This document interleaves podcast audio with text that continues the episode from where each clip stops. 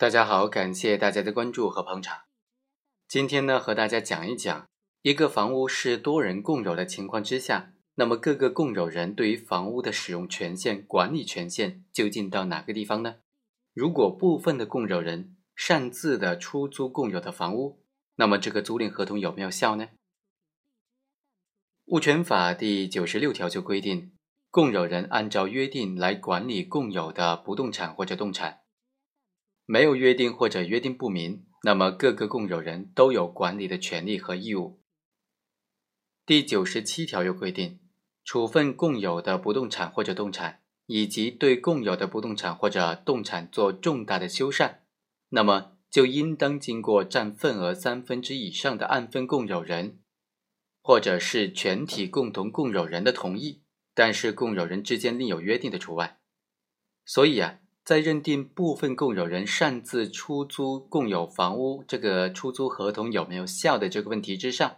就一定要搞清楚，对于共有物的出租究竟算是管理还是处分？如果是管理的话，那么每个共有人都有管理的权限和义务；但如果是修缮的话，或者是处分的话，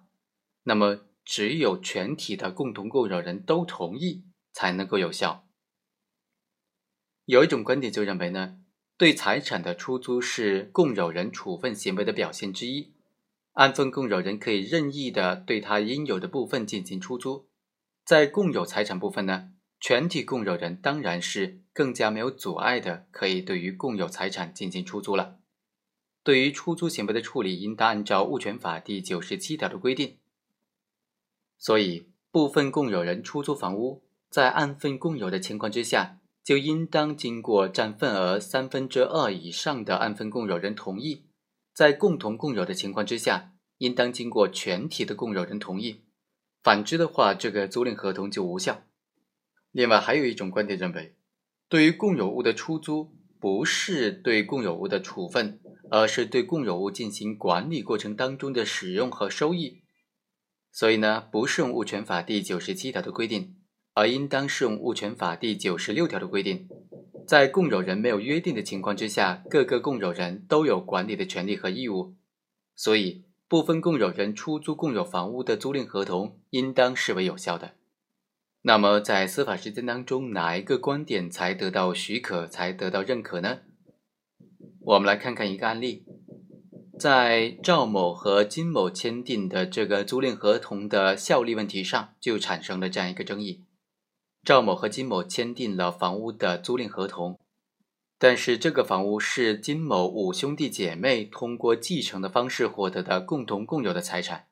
而且这个房产已经按照共同共有登记在他兄弟姐妹所有人的名下，所以呢，金某只是这个房屋的共有人之一。在金某将这个房屋出租给赵某之后，他的兄弟姐妹就出来了，说这个租赁合同是无效的。诉至法院，法院经过审理就认为，根据物权法第九十五条的规定，共同共有人对共有人的动产或者不动产共同享有所有权。同时，物权法第九十六条还规定，共有人按照约定来管理共有的不动产，没有约定或者约定不明的话，各个共有人都有管理的权利和义务。在这个案件当中，这些共有人呢？没有能够提交证明对这个房屋的管理形成过一致的约定，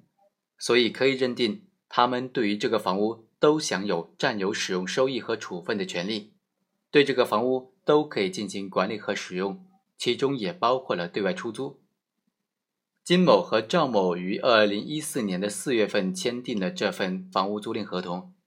这个合同是双方当事人的真实意思表示，而且不违反法律、行政法规的强制性规定。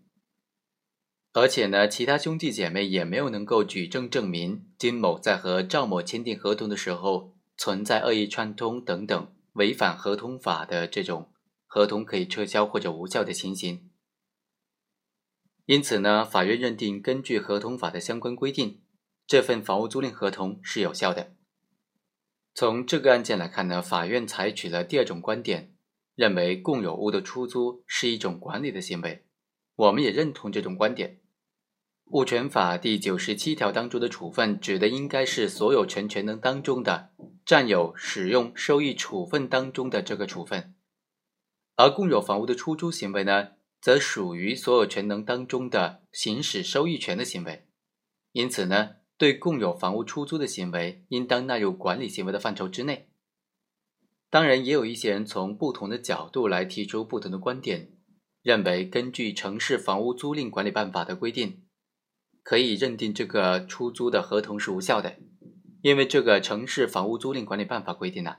有下列情形之一的这个房屋不得出租，其中就包括没有依法取得房产证，司法机关或者行政机关依法裁定、决定查封或者以其他形式限制了房地产权利的。第三是共有房屋没有取得共有人同意的，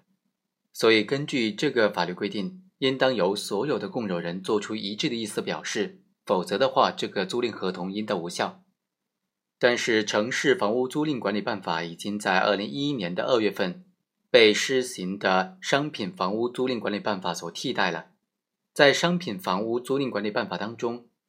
第六条规定的不得出租的情形当中呢，已经将共有房屋未取得共有人同意这个条款给删去了。